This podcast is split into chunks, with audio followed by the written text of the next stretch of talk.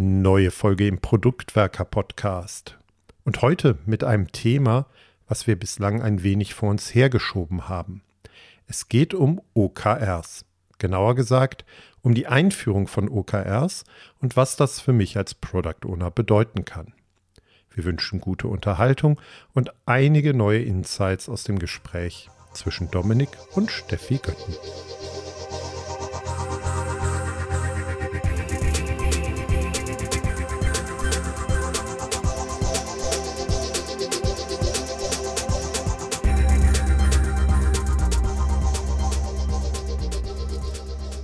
In der heutigen Folge unseres Podcasts möchte ich mich mit dem Thema OKR beschäftigen. Ein Thema, das vielleicht auch bei dem einen oder anderen von euch schon aufgeschlagen ist. Und wenn ihr genauso wenig Ahnung habt wie ich, dann ist das vielleicht genau eure Folge. Jetzt habe ich schon gesagt, ich habe selber gar keine Ahnung. Dementsprechend habe ich mir einen Gast eingeladen. Hallo Steffi. Hallo Dominik. Die langjährigen Hörer und Hörerinnen unter euch werden sich vielleicht an Steffi erinnern. In einer legendären Folge zu der Scrum Master dein Freund? Ich glaube, mein Freund der Scrum Master war der Titel. In der legendären Folge Dein Freund der Scrum Master hat uns Steffi bereits einiges an Insights, Tipps und so weiter mitgegeben. Magst du dich aber trotzdem für all diejenigen, die dich noch nicht gehört haben, einmal kurz vorstellen? Ja, gerne. Also ich bin Steffi, bin Team Excellence Coach, selbstständig, eine kleine Firma mit meinem Mann zusammen, habe ähm, lange Zeit äh, als Scrum Master und Agile Coach gearbeitet, sowohl bei einem Mittelständler als auch in einem Konzern. Und ja, bin jetzt seit zwei Jahren selbstständig und äh, auch an mir ist das Thema OKR nicht vorbeigegangen. Äh, irgendwie geht es auch gefühlt gerade gar nicht mehr und äh, auch nochmal so es scheint exponentiell einfach nochmal an allen Enden und Ecken aufzuploppen. Das heißt, ich habe jetzt Unternehmen auch schon bei ähm, OKR-Einführungen begleitet, ähm, Trainings dazu gegeben, ja, eine Ausbildung dazu gemacht, mich viel damit beschäftigt. Und insofern freue ich mich, dass wir heute drüber reden. Sehr gut, ich sehe schon, ich habe auf jeden Fall die richtige Person gefunden. Dann lass uns gerne so ein bisschen vorne anfangen, einfach weil ich das selber auch nicht so richtig weiß. Ich weiß, wofür OKR steht, aber was heißt es eigentlich? Was, was ist OKR? Genau, also wofür OKR steht, das können wir vielleicht einmal initial sagen, ist eine Abkürzung für Objective, also Ziel und Key Result, Schlüsselergebnis. Das ist quasi die, die Abkürzung dafür. Wir gehen da gleich auch ein bisschen stärker drauf ein, was die einzelnen Teile bedeuten. Es sagt uns aber schon, irgendwie ist das ein System zur Zielsetzung. Ja? Das stimmt auch. Also es geht darum, Ziele zu definieren. Es geht aber vor allem auch darum, Ziele zu erreichen.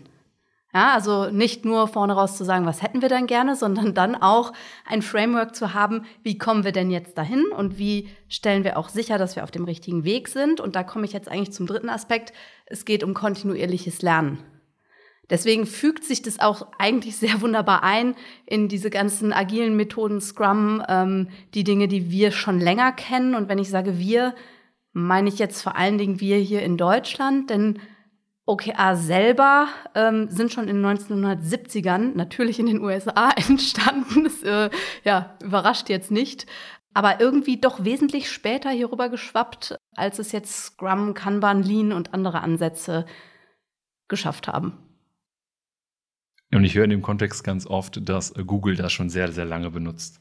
Ja, ist, genau, jetzt wieder der Klassiker, ne? Warum, mein Gefühl, warum machen es alle? Google macht es und ist damit erfolgreich. Also äh, entstanden ist es tatsächlich bei Intel. Der Andy Grove hat dort aus MBO, Management by Objective, das System, was Peter Drucker quasi etabliert hat, eine Ableitung gemacht, das Ganze OKR genannt und das dort eingeführt.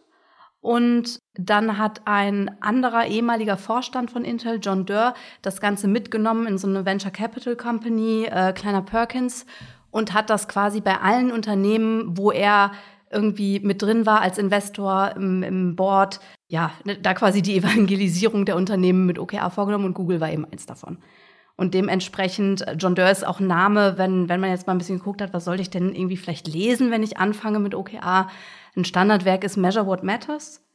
Ein anderes ist aber auch, und das würde ich auch noch dazu sagen, oder auch eine andere gute Quelle, die ähm, Christina Wojtke. die bei Singa, was auch wieder eins von den Unternehmen war, die von äh, Kleiner Perkins dort hochgezogen wurden, gearbeitet hat. Und die hatten, wie ich finde, noch wesentlich besseres Buch geschrieben. Das nennt sich Radical Focus. Und wenn man von ihr sonst vielleicht mal was angucken, lesen will, ne, es gibt natürlich Podcasts, YouTube-Videos, die hat einen Blog Elegant Hacks, ähm, lohnt sich auf jeden Fall auch, dann sind das gute Quellen, aber da zeigt sich schon so, ne, in den 70ern entstanden, Ende der 90er in diesen Unternehmen wie Google und Co., Amazon größer geworden. Das ist eigentlich nicht neu. Ich finde es immer ganz spannend. Es werden ja ganz oft Sachen benutzt, die eigentlich gar nicht neu sind.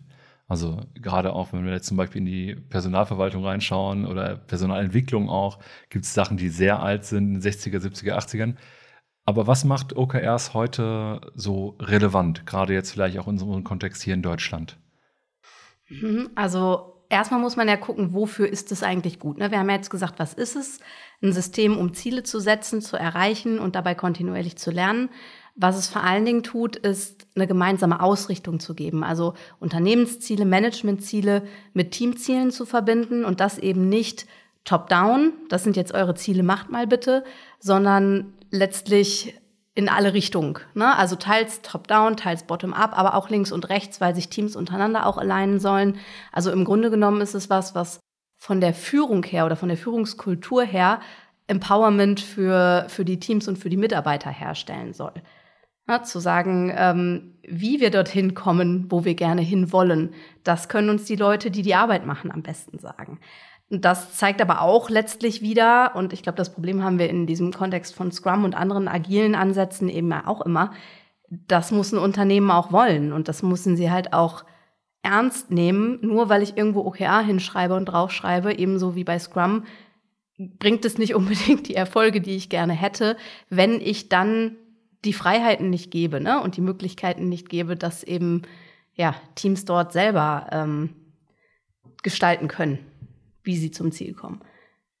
Lass uns auch sicherlich nachher nochmal über, über so Probleme, die bei OKR oft irgendwie auftauchen, sprechen. Ich möchte mit dieser Folge vor allem so ein bisschen erreichen, dass diejenigen, die diese Folge hören, auch äh, verstehen, okay, wenn bei mir OKRs eingeführt wird, was heißt das eigentlich und welche Rolle spielt das vielleicht für mich in meiner Verantwortung als Product Owner? Daher jetzt nochmal, lass uns noch ein bisschen darauf umreiten, was ist das eigentlich? Weil so richtig gegriffen habe ich es noch nicht. Hast du vielleicht so das ein oder andere Beispiel oder äh, mal auch so, du hast jetzt gesagt, ne, kommt nicht nur von oben nach unten, sondern auch von links, rechts und von unten und so weiter. Wie kann ich mir das vorstellen? Also erstmal muss man sagen, es wenden natürlich nicht alle Unternehmen genau gleich an. Ne? Es gibt Unternehmen, die ein Unternehmensziel setzen, also ein unternehmensweites Ziel, ein Objective haben und dazu dann zugehörige Key Results. Also diese, es gibt immer diese Kombination, ich glaube, das muss man einmal erklären, aus einem Ziel, einem Objective. Das ist so eine qualitative, formulierte Punchline, so ein Satz, irgendwie was, was, was emotional mitschwingendes hat, was irgendwie inspirieren soll und was einen Sinn und Zweck geben soll. Ne? Also ich sag mal, was kein, äh, kein Objective wäre, wäre zu sagen, wir wollen drei Millionen mehr Umsatz machen. Ne? Weil das ist sowas, wo ich sage, ja, und jetzt? Ne? Also als Mitarbeiter kann sein, dass das den Inhaber und den CEO so, dass es denen die, das Leuchten und die Herzchen in die Augen treibt. Aber den meisten anderen Leuten gibt es einfach nicht genug Sinn. Ne? Das ist nicht sinnstiftend genug. Das heißt, da geht es eher darum zu sagen, es kann sein, dass das ein Key Result ist und ein gutes Key Result ist jetzt auf ein Jahr geblickt zum Beispiel. Ne? Diese Unternehmensziele sind für gewöhnlich eigentlich dann auf ein Jahr auch äh, ausgelegt. Die Frage ist immer, in welchem Zeitraum kann ich das denn überhaupt erreichen, was ich mir da setze? Und zu sagen, ein Indikator ist, wir haben drei Millionen mehr Umsatz gemacht. Da ist natürlich auch die Frage, wie viel hatten wir denn vorher? Das kann ja verschwindend gering sein oder es kann sehr viel sein, je nachdem, von wo ich starte, ne? was ich für ein Unternehmen bin. Aber was heißt denn, dass ich mehr Umsatz mache? Habe ich dann meine Kunden begeistert mit einem vielleicht komplett neuen Produkt? Ja, oder also wo kommt denn diese Million her? Was muss ich denn dafür tun? Und was, was verrät mir denn, wir haben jetzt drei Millionen mehr Umsatz gemacht und daraus kann ich dann vielleicht eher ein wirklich schönes Objective ableiten, ne? wo die Leute sagen, dafür stehe ich morgens auf. So, das heißt, du hast irgendwie letztlich diese, dieses Qualitative und dann die Key Results. Das ist dann das Quantitative. Ne? Drei Millionen mehr Umsatz, das ist relativ klar. Du hast eine Zielgröße, die drei Millionen, also plus drei Millionen. Du hast eine Metrik, Umsatz in Euro, wenn wir jetzt in unserem Raum hier gucken. Und es ist ein Indikator dafür, hast du das Objective erreicht, ja oder nein. Und für gewöhnlich hat man so ungefähr drei Key Results zu einem Objective. Das Framework gibt tatsächlich vor, maximal fünf. Ja, also du hast ein Objective und dazu bis zu fünf Key Results, wobei ich das schon sehr viel finde. Denn es äh, kommt noch eine andere, eine andere Größe dazu zu sagen, es gibt maximal fünf Objectives. Wenn du dir aber überlegst, das nutze ich voll aus. Fünf Ziele. Und dann habe ich auch noch jeweils voll ausgenutzt, fünf Key Results dazu, habe ich ja schon 30 Sachen, die ich mir merken muss. Ne, die fünf Key Results und dann noch die, fünf, äh, die fünf Objectives und dann noch die 25 Key Results. Das kann sich ja kein Mitarbeiter, das kann sich ja nicht mal der CEO merken. Ja? Und deswegen sage ich immer, das ist viel zu groß für ein Unternehmen, ein bis zwei Objectives für ein Jahr mit irgendwie drei Key Results, drei, vier Key Results, das reicht völlig. Ja? Und daraus, und jetzt kommt es, wie kriege ich das denn hin, dass das eben auch Unternehmensziele und Teamziele verbindet. Daraus lassen sich dann wieder Dinge ableiten. Zum Beispiel, je nachdem, wie ein Unternehmen auch strukturiert ist, ne, für einzelne Abteilungen, vielleicht auch für Teams, Produktteams, ne, gerade da, wo es crossfunktional ist, macht es halt auch wieder sehr viel Sinn. Und es macht auch nicht für jeden Bereich von einem Unternehmen unbedingt Sinn, ne, weil ja immer die Frage ist, was könnt ihr denn tun, um dieses Unternehmensziel zu unterstützen? Und welches Ziel könnt ihr euch wiederum setzen, was das mit pusht. Das muss aber nicht das Gleiche sein, ne? Weil wenn ich jetzt sage, als Produktbereich, ja, als Produktentwicklung, wie können wir denn die Zielgröße Umsatz unmittelbar beeinflussen? Vielleicht können wir Produktnutzung beeinflussen, ja, oder na gut, Kundenzufriedenheit jetzt nicht unbedingt auf den Service bezogen, das kann dann wieder der Service machen, sondern vielleicht eben auf das Produkt und ne, die, die Funktionalitäten oder die UX oder was auch immer bezogen. Das sind dann Dinge, ähm, wo man sagen kann, was können wir denn tun, um darauf mit einzuzahlen und wo dann natürlich auch links und rechts geguckt werden muss, kannibalisieren wir uns vielleicht hier irgendwie auch, ne? Und haben wir überhaupt alle den gleichen Fokus? Ja, da geht das große Sprechen los. Jetzt hast du die Objectives so als, als Ziel genannt. Ähm, das ist so ein Ziel, das wir irgendwie erreichen wollen und drei Millionen Euro mehr Umsatz oder so sind nicht das äh, ideale Ziel und so weiter. Das heißt aber, so ein, was könnte ein gutes Objective sein? Also ich hatte vorhin jetzt, glaube ich, das Beispiel genannt, dass man irgendwie ein neues Produkt an den Markt bringt oder sowas. Ne? Da könnte man dann zum Beispiel sowas sagen wie, Kunden lieben das MVP für unser neues Produkt im Bereich, im Segment so und so. Na, also wenn man jetzt sagt, man geht vielleicht irgendwie da in irgendwelche Märkte rein, wo man bisher noch gar nicht groß vertreten ist, so in seinem Produktbereich, wo man aber sagt, hey, da ist ein unheimliches Potenzial, da ist ein tierisches Wachstum. Das ist was, das sollten wir, das sollten wir irgendwie erkunden, ne? Und da sollten wir irgendwie, ich gucke jetzt natürlich auch besonders auf den Produktbereich, weil es einfach jetzt in diesem Kontext von dem Podcast ja sinnvoll ist. Wo, wo können wir hypothesenbasiert gucken und testen und irgendwie was richtig Gutes schaffen und uns damit einen Market Share auch irgendwie in einem stark wachsenden Markt irgendwie holen, ne?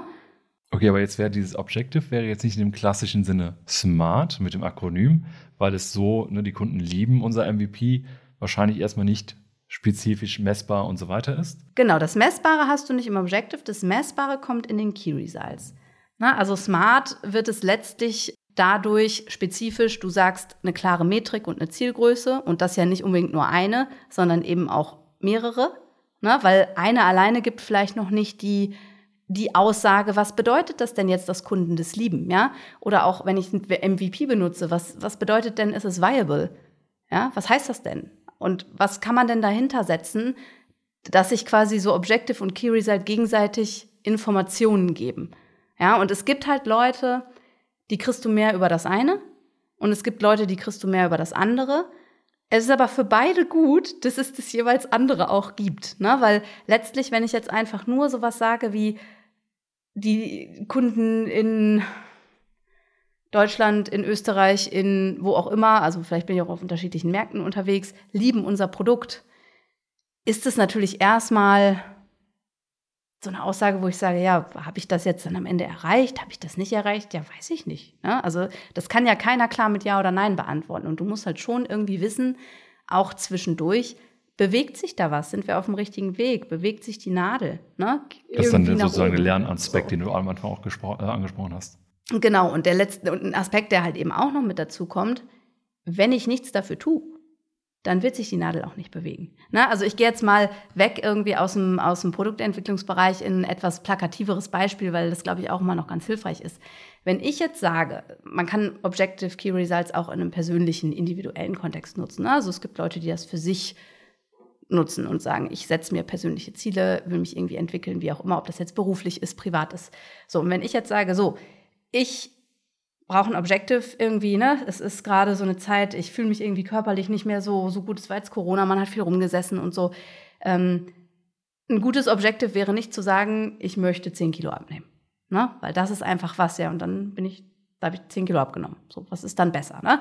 Dann würde ich eher, ich persönlich würde eher sowas sagen, ich fühle mich bis Ende des Jahres Ah gut, wir, also man muss dazu sagen, wir haben gerade September oder haben wir noch August heute? Gerade noch August. Ich, guck, ich tue jetzt mal so, als wären wir Anfang Januar, ja, weil das ist sonst zu ambitioniert. Aber ich möchte mich, ich möchte mich Ende des Jahres geistig und körperlich wieder so fit fühlen wie mit Ende 20, wo ich denke, boah, das ist das ist erstrebenswert. Also ich bin jetzt mal ehrlich, ich bin, ich gehe auf die Ende 30 zu, ich bin 37. So, das für mich, mich wieder wie Ende 20 fühlen, wenn du mir das zaubern könntest, ich würde das sofort nehmen, ja, sofort.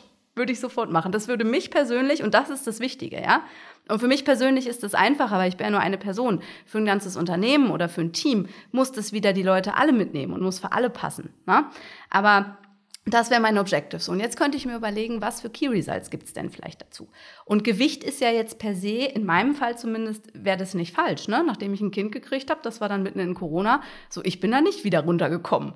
So, und ich habe mich damals leichter gefühlt. Nicht nur, also einfach, ne, die Dinge sind halt irgendwie einfacher. So. Und dann kann ich zum Beispiel sagen, ja, ich würde mein Gewicht gerne reduzieren von, weiß ich nicht, 66 auf 60 Kilo bis Oktober. Ja?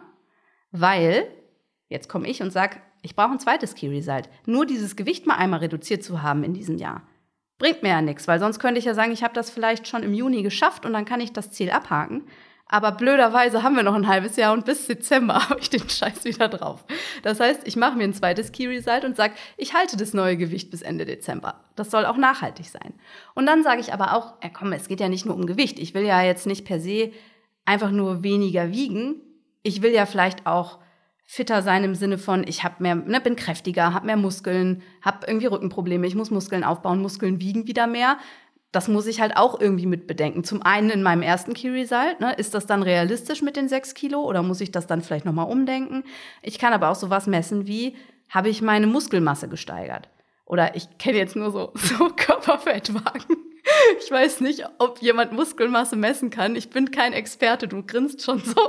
Aber vielleicht kann ich einfach sagen, ich habe meinen Körperfettanteil reduziert. Ich vermute, dass man damit seine Muskelmasse raufsetzt. Ne, vielleicht denkt sich jetzt auch gerade irgendwie hier gerade so ein Personal Coach, was erzählt die da? Aber gut, im Zweifel muss man sich da vielleicht dann auch noch mal Infos holen, ne, wenn man sowas nicht so genau weiß. Und in einem Team kann man darüber diskutieren. Ich alleine würde das jetzt wahrscheinlich nicht ohne weitere Recherche für mich festsetzen. So und ich kann auch zum Beispiel sowas wie Fitness mit reinnehmen, zu sagen, ich bin in der Lage, fünf Kilometer in unter 30 Minuten zu laufen. Jetzt sagt vielleicht auch irgendwer so, ja, das kannst du ja wohl, wo ich so sage, nee, tut mir leid, ich kann das nicht. Ne? Also heute kann ich das nicht. Und für mich wäre das quasi schon ein gutes Ziel. Jetzt laufe ich nicht gerne, dann müsste ich vielleicht eher sagen, ich kann x Bahnen schwimmen in Zeit T. Oder für mich wäre es wahrscheinlich eher, ich kann 10 Liter Salsa durchtanzen ohne Pause. Ja?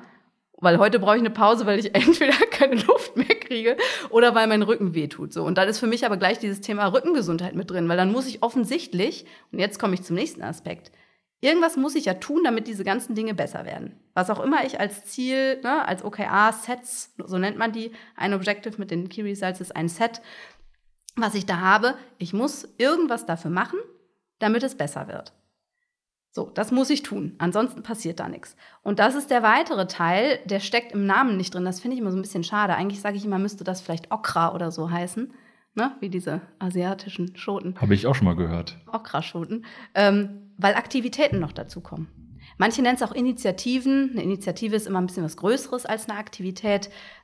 Also können es vielleicht auch dann Okri sein, aber Okra ist, also ich finde Okra immer schöner. Ich finde halt, es gehört dazu, ne? Und es steckt in dem Framework auch mit drin, dass du regelmäßig zum einen auf deine Zahlen guckst, hat sich was bewegt, zum anderen aber auch planst, was tun wir denn als nächstes dafür, dass sich was bewegt. Ne?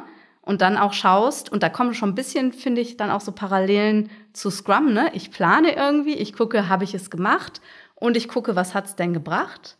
Wobei ich jetzt mal bisschen ketzerisch, ketzerisch die Hypothese in den Raum werfen würde, wie oft gucken wir in Scrum denn drauf, was es gebracht hat? Also wie outcome-orientiert sind wir denn in der Scrum-Produktentwicklung wirklich oder auch nicht? Und ich finde, es ist gerade da eben auch ein sehr schönes Tool, um eben drauf zu gucken, also erstmal um eine Ausrichtung zu haben, um irgendwie ein Ziel zu haben. Ne? Also wenn wir zum Beispiel über Product Goals reden, die ja jetzt auch im Scrum Guide mit drin sind, ja, vielleicht kann man das schön im Rahmen von, von OKR machen ne? und das damit reinnehmen und diese, ich sag mal, Regel, Meetings, ähm, diese Frequenz, Cadence, die da drin ist, regelmäßig drauf äh, gucken im Rahmen von, hier heißt das dann Check-ins ne, oder äh, Cadence Review, sowas mit reinzubauen in eine Sprint Review. Ne? Und auch in Planning und zu schauen, ja, hat sich denn jetzt was bewegt? Meistens weiß ich das nicht nach einem Sprint, weil entweder ist das vielleicht noch gar nicht released oder ich habe einfach nicht so viele Nutzer, dass ich dann schon valide Daten habe, ne? Oder, oder, oder. Manche Daten sind ja durchaus mal ein bisschen träge, aber dann muss ich halt zwei, drei Sprints später drauf gucken und dann retrospektiv gucken, was hat sich denn jetzt bewegt. Und daraus aber wieder Schlüsse für meinen Backlog ziehen und für meine Planung ziehen. Und jetzt komme ich ja gerade schon so ein bisschen da rein, was bedeutet das denn für mich als PO? Unter Umständen nämlich recht viel. Das finde ich auch richtig gut, weil da müssen wir auf jeden Fall ja auch heute drüber sprechen. Ja. Nur damit ich es auch wirklich verstanden habe und wahrscheinlich äh, der eine oder andere da draußen wird jetzt denken, warum musst du das jetzt nochmal wiederholen? Aber für mich ist das gerade wichtig, um das selber verstanden zu haben. Das heißt, ein Objective ist so ein, ein Ziel, das ich formuliere, das durchaus auch attraktiv formuliert sein darf. Ich fühle mich so fit wie mit 20 zum Beispiel. Das muss aber selber nicht spezifisch messbar und so weiter sein, sondern das muss irgendwie ein attraktives Ziel sein. Dann habe ich die Key Results, das sind sozusagen die die Param also sind das immer skalare Werte, an denen ich dann quasi feststelle, bin ich auf dem richtigen Weg? Du hast jetzt als Beispiel genommen, 10 Kilo abnehmen. Mein Gewicht kann ich ja jeden Tag messen und dann kann ich sagen, entwickelt sich das nach unten oder nach oben oder bleibt es konstant? Ähm, ich hätte dann aber, ich könnte jetzt nicht sagen, ne, ich fühle mich so fit wie mit Ende 20, körperlich und geistig. Ich würde nicht als Key Result irgendwie dann reinnehmen, ich fühle mich wohl, oder so, weil das dann wiederum nicht so messbar ist. Also es müsste schon was Messbares sein. Ja, ich also das falsch verstanden? Es ist immer besser, wenn es was Messbares ist. Ne? Also eigentlich brauchst du eine Metrik und eine Zielgröße. Also einfach nur sagen, ich habe Gewicht verloren, reicht halt nicht, weil wenn ich ein halbes Kilo abnehme, habe ich auch Gewicht verloren. Ne? Das heißt, ich muss schon wissen, wo will ich hin. Einfach weil ich ja auch gucken will, ist es denn irgendwie vielleicht realistisch. Also OKA sind schon ambitioniert, ja, also es, ich sag mal, wenn ich dich jetzt frage, wie zuversichtlich bist du, dass du es schaffst, wenn du sagst, also 50-50 zu einem Zeitpunkt, wo du das Ziel setzt, ist gut. Ne? Also so ambitioniert soll das schon sein. So 50-50 Shot, dass ich, dass ich das schaffe. Aber nichtsdestotrotz muss ich dafür ja eine Zielgröße haben, sonst kann ich das ja gar nicht beurteilen. Ne? Es gibt natürlich immer mal Dinge, die schwer zu messen sind. Wenn du mich jetzt fragst, ist eine Kundenzufriedenheit wirklich messbar? Das ist ja von jedem Kunden subjektiv. Ne? Ob ich jetzt eine Kundenzufriedenheit messe oder ein NPS oder was auch immer es ist, das ist ja was Subjektives. Aber es ist halt, oder eine Mitarbeiterzufriedenheit oder wie auch immer du das nennen willst. Ne? Klar, kann ich jetzt zum Beispiel, wenn, wenn ich jetzt mal in Richtung Mitarbeiterzufriedenheit gucke, da kann ich sagen, ich nehme noch andere Indikatoren dazu, wie viele Krankheitstage haben die Leute und Co., ne, die vielleicht noch mal eine zusätzliche Aussage geben. Und dafür ist es auch wieder gut, dass wir mehrere Key Results haben. Deswegen finde ich aber eine per ähm, Umfrage regelmäßig festgestellte Mitarbeiterzufriedenheit, die mehrere subjektive Meinungen aggregiert, trotzdem nicht falsch, weil es halt die bestmögliche Annäherung für eine Aussage ist. Ne? Also Datenvalidität ist ja ein sehr großes Fass. Was halt immer gut ist, ist, wenn du was messbar machen kannst, was klar mit Ja oder Nein beantwortbar ist. Ne? Dann was einen Fortschritt irgendwie zeigt, also irgendeine Veränderung, ob das jetzt in Totalen oder in Prozent ist, aber irgendeine Veränderung zu heute. Es muss auch timebound sein, also es geht schon immer auch darum zu gucken, in welchem Zeitraum denn. Ich habe jetzt gerade ein Beispiel für ein Jahresziel genannt.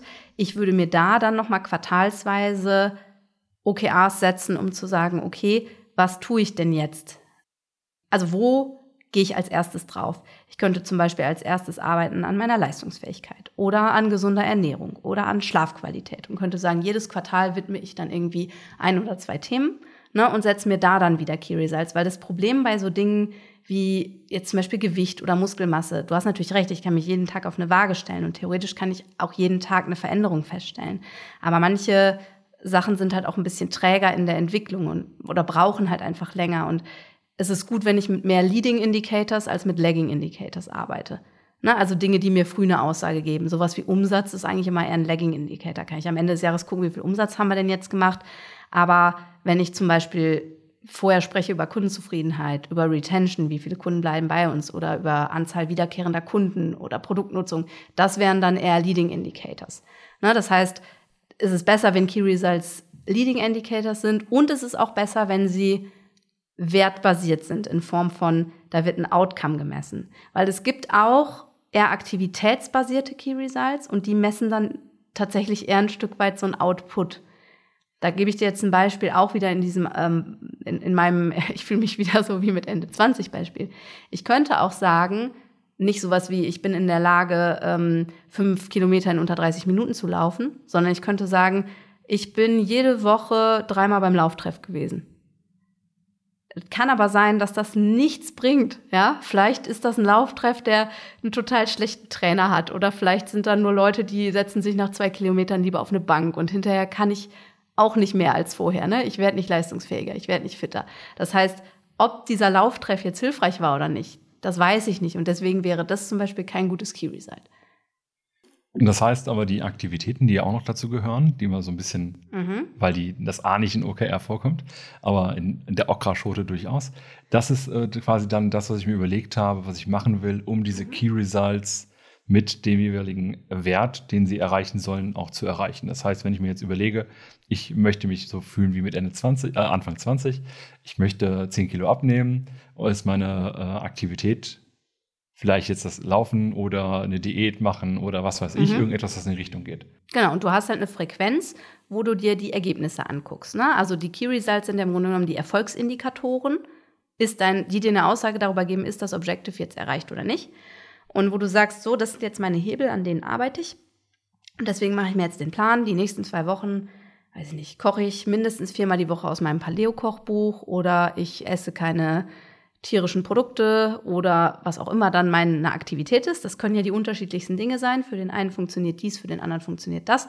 Ne? Jetzt gibt's Dinge, die sind, wobei gerade bei Ernährung gibt's ja so viele verschiedene Richtungen und auch also das ist ja schon fast Religionen, die man da benennen kann. Aber sagen wir mal, wir sind hier in einem etwas, in, in einem Kontext, wo wir sagen, wir müssen da empirisch rangehen und testen rangehen. Ne? Das sind Experimente, die du machst und entweder oder Wetten, die du abschließt und entweder die Wette hat funktioniert oder nicht. Und deswegen guckst du zum Beispiel jede Woche oder alle zwei Wochen, was hat sich denn jetzt bewegt? Und dann versuchst du wieder Schlüsse zu ziehen. War's das? War's das? Ja, sehr gut, dass du das gerade sagst, weil ich habe dich ja eben, du hast schon den, die Anstalten gemacht Richtung Scrum und auch in die Bedeutung von OKRs oder Okra für uns als Product Owner zu gehen. Und ich habe dich jetzt dreisterweise ja nochmal zurückgeholt, weil ich das nochmal verstanden haben wollte. Äh, das habe ich, ich glaube es zumindest selbst verstanden zu haben. Trotzdem jetzt meine, meine Frage gerne anschließend an das, was du äh, eben schon gesagt hast. Wo kann ich OKRs zielführend, gewinnbringend, wie auch immer, als Product Owner in meiner Verantwortung nutzen? Mhm. Also es ist ja erstmal die Frage, ist das jetzt was, wo das Unternehmen gesagt hat, wir machen jetzt OKA und wir machen das jetzt unternehmensweit? Ist das was, ähm, wo vielleicht die Produktentwicklung gesagt hat, hey, wir wollen das jetzt für uns testen? Oder ist das was, wo du einfach als PO sagst, hey, ich glaube, OKA kann uns helfen, möchte ich machen? Alles ist möglich. Ne? Also es ist nicht immer so, dass OKA von ganz oben eingeführt werden und dass es direkt irgendwie vom äh, ja letztlich vom, vom CEO und äh, dem Management-Team irgendwie ein, ein, Unternehmensziel gibt. Das ist oft sogar so, dass das erstmal teamweise oder abteilungsweise irgendwo gestartet wird. Und wenn ich jetzt, also ich gucke jetzt mal ganz schlank drauf, wenn ich jetzt einfach, oder wenn du, Dominik, als PO jetzt einfach sagst, hey, ich würde gerne OKA einführen, weil ich glaube, das kann meinem Team helfen und mir helfen. Ich glaube, das ist gerade ganz gut, weil es das ein bisschen simpler macht. Ne? Dann würde ich sagen, was kann das tun? Also erstmal zwingt mich das als PO ein Stück weit, mich mit diesen ganzen Themen Strategien oder ja, Strategie auseinanderzusetzen. Ne? Als PO habe ich oft eine Vision, hoffe ich. die Leute, die diesen Podcast regelmäßig hören, haben hoffentlich eine Vision. Haben Sie, also gibt es vielleicht eine Portfoliostrategie? Ne? Manchmal gibt es das in Unternehmen oft genug, obwohl es viele Produktteams gibt, sind wir mal ehrlich, gibt es es aber auch nicht. So, dann hast du meistens eine Vision und dann hast du irgendwie eine Roadmap und das ist meistens irgendwie eine Project Roadmap, wo irgendwelche Features und sowas draufstehen. Ne? Da ist ja keine Strategie drin. Und in der Vision ist ja erstmal auch nicht unbedingt eine Strategie hin. Nämlich, wie erreiche ich das denn? Wie komme ich denn dahin? Und auch für Strategien gibt es ja verschiedene Möglichkeiten. Aber OKR kann eben ein Tool sein, dir genau das zu geben, zu sagen, so, was fokussieren wir denn jetzt in den nächsten drei Monaten hier im Team, um das Produkt voranzubringen? Na, also es gibt erstmal einen klaren Fokus und eine Ausrichtung letztlich für das Produkt. Was entscheiden wir uns jetzt gerade zu tun? Was uns strategisch in Zukunft resilienter macht. Ne? Also Dinge, die wichtig sind, aber nicht dringlich sind, die ich sonst aber ehrlich gesagt wahrscheinlich nicht tue, weil Stakeholder A schreit da, Stakeholder B schreit hier. Meine Roadmap ist einfach irgendwie ein buntes Potpourri aus irgendwas. Mit Strategie hat es nichts zu tun. Na, wenn ich aber sage, ich möchte ein Commitment und einen Fokus auf ein bestimmtes Thema und auch ein Alignment, das sind alles letztlich Prinzipien, Werte, die, die bei OKA wichtig sind. Na? Und ich will das transparent machen. Und das soll auch was Ambitioniertes sein. Das heißt, wir setzen uns als Team dieses Ziel in einem relativ kurzen Zeitraum von drei Monaten und sagen, da wollen wir jetzt hin. Da brauchen wir dann x Sprints für. Ne? Also wenn ich zwei Wochen Sprints habe ähm, in drei Monaten, dann habe ich ja schon ein paar Sprints, auf denen ich da irgendwie aufbauen kann. Und dann habe ich als PO nicht nur eine Möglichkeit, mit meinem Team zu kommunizieren. Warum tun wir das, was wir jetzt tun? Ist schön, wenn die die Vision kennen, aber die Vision erklärt denen nicht unbedingt, warum gerade die und die Items im Backlog stehen. Diese Übersetzung, diese Transferleistung, die muss ich dann als PO eigentlich auch noch wieder gut erklären, ne? weil ich kann natürlich immer pauschal sagen, passt zur Vision. Und ich kann die Vision auch immer wieder vorbeten, aber ich glaube, es braucht halt oft noch eben so ein Stückchen dazwischen, was das Ganze noch ein bisschen klarer macht. Und OKR sind eben ein sehr strategisches Tool. Und dann kannst du das auch mit, ähm, mit Stakeholdern verwenden. Ne? Dann kannst du sagen, hey, Leute, passt auf, das ist jetzt hier gerade unsere Strategie, die wir fahren, ja. Und deswegen möchte ich mit euch auch nicht mehr über Taktik sprechen, nämlich welche, welche Features bauen wir denn jetzt oder was kommt denn jetzt in den nächsten Sprints, sondern ich möchte mit euch über die Strategie sprechen. Ich finde das gut, wenn ein Product Owner OKR auch nutzt, um mit Stakeholdern, und ich bin ja mal ein Freund von einer Stakeholder Community oder ich weiß nicht, wie nennt ihr, ich glaube, ihr habt das mal Stakeholder Komitee oder was war bei dir der, das Wort dafür? Also es gibt, wir haben schon verschiedene Begriffe genommen. Wir haben auch Stakeholder Community genommen. Ja. Was ich ganz gerne nehme, ist für die Menschen, die mir in der Produktentscheidung beratend zur Seite stehen, mhm. das Product Advisory Board. Ah, ja, ja. Also sozusagen die ja. Menschen, waren das Stakeholder, nicht alle Stakeholder, mhm. aber die, die mir das Wissen geben können, damit ich informierte Entscheidungen treffen kann im Weg der Entwicklung meines Produktes. Gut, und ne, dann nehmen wir jetzt mal diese Gruppe von Stakeholdern und sagen, mit denen kann ich mich als Product Owner oder auch sogar als ganzes Produktteam wunderbar hinsetzen, um zu gucken, was haltet ihr denn hier von unserer Strategie? Und glaubt ihr, dass das der nächste richtige Schritt ist? Sollte das das sein, worauf wir uns jetzt drei Monate fokussieren oder sollte es was anderes sein? Und damit hättest du ein Product Goal, ne? Damit hättest du halt was, wo du weißt, darauf stürzen wir uns jetzt die nächsten drei Monate. Und das heißt nicht, dass ich nichts anderes mehr machen darf. Ne? Also man muss vorsichtig sein. OKA sind für die Dinge, die sonst nicht passieren würden, weil sie gerade nicht dringlich sind. Wenn irgendwo ein Bug ist, wenn das Produkt gerade nicht mehr funktioniert, wenn, also ne, aus irgendwelchen Gründen andere Dinge auch gerade dringlich und wichtig sind, dann heißt es nicht, dass sie nicht gemacht werden dürfen. Das ist okay. Ne? Aber wenn ich mir jetzt eine Roadmap nehme als Product Owner und mache da irgendwie sichtbar, was gehört denn, also was zahlt denn auf die OKRs ein und was sind überhaupt unsere OKRs? Ne, wenn ich jetzt mal die, die Go Product Roadmap, die Goal-Oriented äh, Oriented, äh, Product Roadmap nehme vom Roman Pichler, dann steht da sowas ähnliches ja drauf. Ne? Da steht Goal, da steht Metrik. Das ist jetzt nicht OKR, was da drauf steht, aber das wäre relativ einfach, das genau in diese Felder reinzuschreiben. Ja, und dann zu sagen, es gibt vielleicht auch noch ein, zwei andere Dinge, die irgendwo stehen und vielleicht ist es irgendwie auch wichtig, nochmal im Unternehmen zu kommunizieren an, oder ergänzend dazu zu schreiben, welche Dinge tun wir denn jetzt als nächstes. Ne, es gibt ja immer so die Leute, die sagen, es muss eine Product Roadmap sein und da gehört halt nicht drauf, welche welche Product Backlog Items oder ja, ich da reinmache. Und es gibt die, die sagen, ja, aber die müssen da drauf, weil die Leute wollen wissen, welche Features kommen. Vielleicht ist es okay, wenn ich sage, Natürlich nicht für ein ganzes Quartal, aber zumindest für die nächsten ein, zwei Sprints ähm, oder für den geplanten Sprint. Ab dann informiere ich und schreibe das damit drauf und kommuniziere das. Ne? Das sind unsere Wetten, unsere Experimente, die wir jetzt machen für die OKRs. Und ja, diese zwei Bugs, die sind halt einfach gerade dringlich, die haben wir jetzt auch noch. Die werden auch noch gemacht. Die haben zwar nichts mit OKR zu tun, die kann man aber trotzdem transparent machen. Ne? Aber dann habe ich halt eine Ausrichtung und dann weiß ich, was machen wir jetzt? Und dann verstehen auch alle, warum tun wir es. Das Wichtige ist halt hinterher auch drauf gucken, hat es was gebracht, ja oder nein, daraus Learnings zu ziehen, zu sagen, okay, was heißt das jetzt fürs nächste Quartal? Müssen wir jetzt noch mal ran an das Thema? Haben wir das, haben wir das schon getackelt? Haben wir das Ziel erreicht? Haben wir es nicht erreicht? Ist das weiterhin wichtig? Wenn wir offensichtlich nicht die richtigen Wege gegangen sind, was bedeutet das denn jetzt für unsere Taktik, nämlich für die Product Backlog Items? Ne? Was müssen wir dann da reinmachen? Und das ist halt was, wo ich glaube, dass, dass man es auch schaffen kann, ein Team mit dahin zu kriegen, ja, ein bisschen produktbasierter zu denken. Ne? Weil das kannst du in Refinements nutzen, das kannst du im Planning nutzen. Ähm, das macht eigentlich schon sehr viel Sinn, weil du als Product Owner einfach eine Möglichkeit hast, ja, den Leuten klarzumachen, worum, worum geht's uns denn gerade im Produkt. Und ich glaube auch, dass es ganz gut wäre, um nicht immer nur in Horizont 1 rumzuhampeln. Jetzt hast du eben auch noch das Thema Produktvision angesprochen. Und ich glaube, das ist so nach dem, was du jetzt vorher erzählt hast, eine ganz gute Passung. Ne? Also wenn ich so ein Vision Statement, was ja nur ein Teil der Vision ist, sozusagen der Erinnerungsanker, den ich immer wieder als Spruch zitiere, um all meine Stakeholder, inklusive Team und so weiter einzuschwören. Und wenn ich jetzt also etwas habe wie, wir vermitteln den perfekten Handwerker zur Erfüllung der Träume unserer Kunden, dann glaube ich, ist so, sind, ist die Übersetzung auch in Key Results ganz gut und dann zu sagen, ich habe hier folgende Aktivitäten, die eben in meinem Product Backlog, in Product Goals und so weiter irgendwie reflektiert sind, um das auch zu erreichen. Also mein Key Result könnte dann zum Beispiel sein, ähm, Kundenbewertungen. Ne? Also wenn ich sage, perfekter Handwerker zur Erfüllung der Träume, ne? wenn du eine Terrasse willst oder ähnliches, dann einfach zu sagen, was ich kriegt er irgendeine Antwort von den Kunden oder Kundinnen zurück.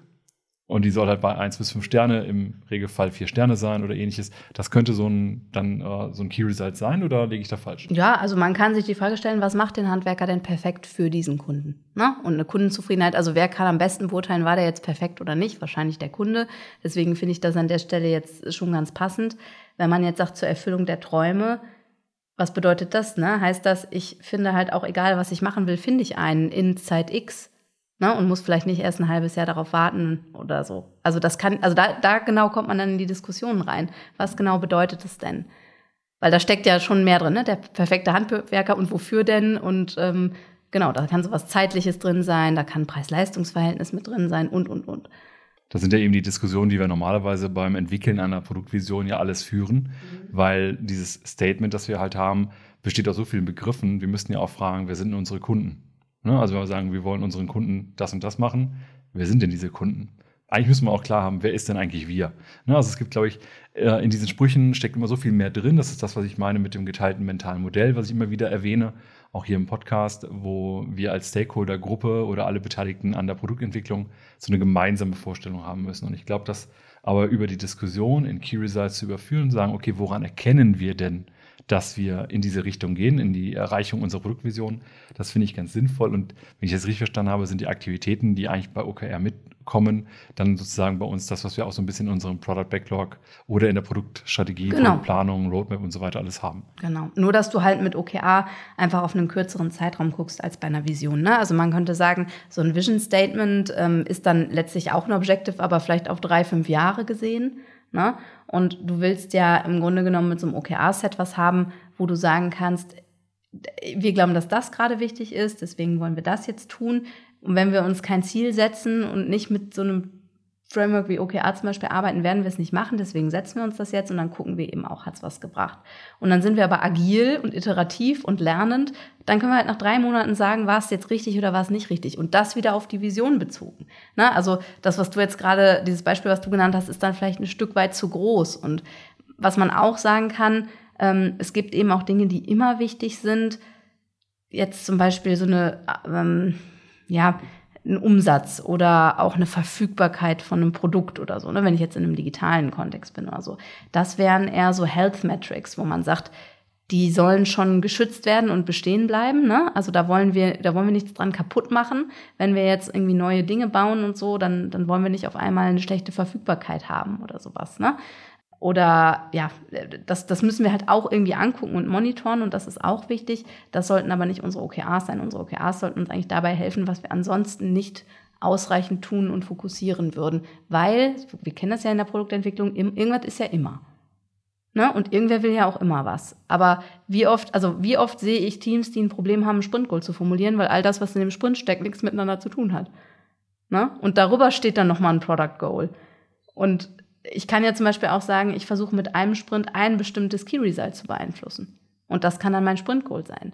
Na, mein Product Goal ist aber das Objective und da stecken mehrere Key Results drin. Das heißt, da brauche ich eine Strategie für die nächsten drei Monate im Wissen, dass dann natürlich auch danach noch was passieren muss. Also ich muss gucken, was ist in den drei Monaten 50-50 realistisch und wo kann ich auch bis dahin eine Aussage haben, ob wir es erreicht haben oder nicht. Das ist schon recht klein, ne? Drei Monate sind auch schnell vorbei. Oh ja, das kann ich aus Erfahrung sagen. Aber dann lass uns äh, jetzt auch, ich gucke ein bisschen auf die Zeit und äh, vielleicht lass uns so gegen Ende, machen wir es ganz gerne, dass wir nochmal so ein, zwei Tipps gerne mitgeben. Also wenn ich jetzt als Product Owner in meinem Kontext mit dem Thema OKR in Kontakt komme, was sind ein oder zwei Tipps, die du einem Product Owner oder einer Product Ownerin mitgeben kannst, damit er oder sie besser damit klarkommt oder sie auch einfach erfolgreicher und besser einsetzen kann? Mhm. Also es ist natürlich wie immer, wenn ich was noch nie gemacht habe, wird es am Anfang nicht mega geil.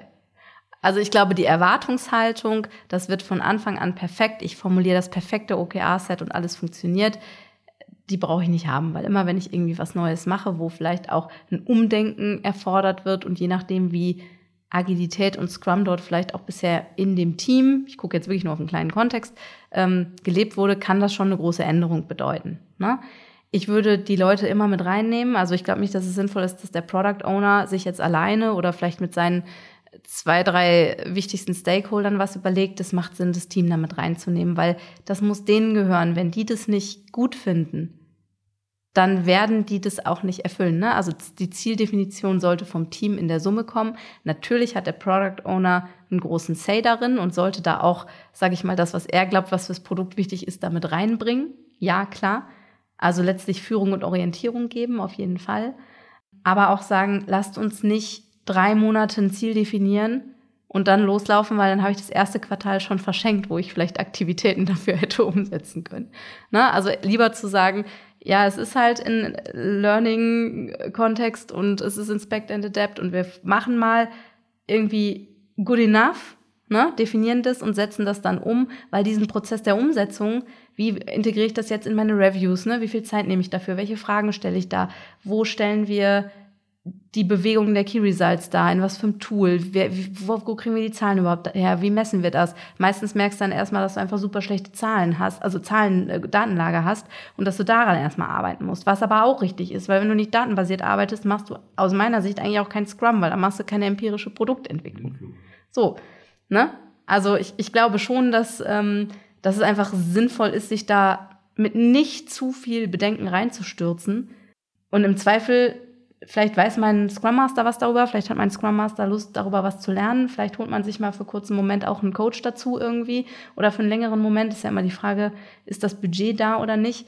Aber es tut nicht weh, das auszuprobieren. Man sollte nur nicht die Erwartung haben, dass nur weil ich jetzt OKA draufschreibe, morgen alles richtig geil ist. Ne? Das ist halt Arbeit. Klingt so. ja, meistens kommen die Dinge ja nicht for free. Also Erfolg ohne was dafür zu tun ist selten. Ja, deswegen haben wir auch Aktivitäten. Steffi, ich fand das sehr gut. Ich glaube, mir persönlich hat das auch einiges gebracht, um nochmal in das Thema tiefer reinzutauchen, weil tatsächlich meine Berührungspunkte damit eher bisher sehr sporadisch sind. Ich schlage vor, dass, wenn du nichts dagegen hast, ich einfach deinen LinkedIn-Kontakt mit in die Shownotes reinpacke damit, wenn jemand da nochmal Unterstützung braucht oder Rat oder Tat, wie auch immer, sich einfach bei dir melden kann. Ja, total gerne. Es ist natürlich auch wirklich ein großes Thema, ne? Und am Ende kommen die Fragen natürlich oft auch dann, wenn man es macht und wenn man da steht und sagt, ja, okay, welche, welche Key Results sind denn jetzt sinnvoll? Und ist das jetzt aktivitätsbasiert oder ist das wertbasiert? Ist das jetzt Leading oder ist das Lagging? Und dann irgendwann kommt, ja, und wie, wie machen wir das jetzt in so einem Sprint? Ne? Wo finde ich jetzt da was und was nutze ich da und wie mache ich das? Auch da würde ich sagen, keine Rocket Science. Im Zweifel schreibst du es halt in eine Excel-Tabelle ne? oder auf dem Miroboard. Die Frage ist, wo kommen die Daten her? Da würde ich mir mehr Gedanken drüber machen. Und äh, mit dem Gedanken schließen wir dann heute vielleicht auch diese Folge. Ich bedanke mich sehr, dass du heute bei uns warst und äh, hoffe, wir hören euch bei Gelegenheit wieder. Ja, ähm, mir hat sehr viel Spaß gemacht. Das ist ja jetzt äh, mein zweiter Besuch. Äh, immer schön, immer wieder gerne. Die Fragen bringen einen auch selber natürlich immer noch mal ein Stück weiter, weil man einfach auch merkt, was beschäftigt die Leute und was ist einfach oder schwierig daran zu verstehen. Insofern äh, auch für mich eine Bereicherung.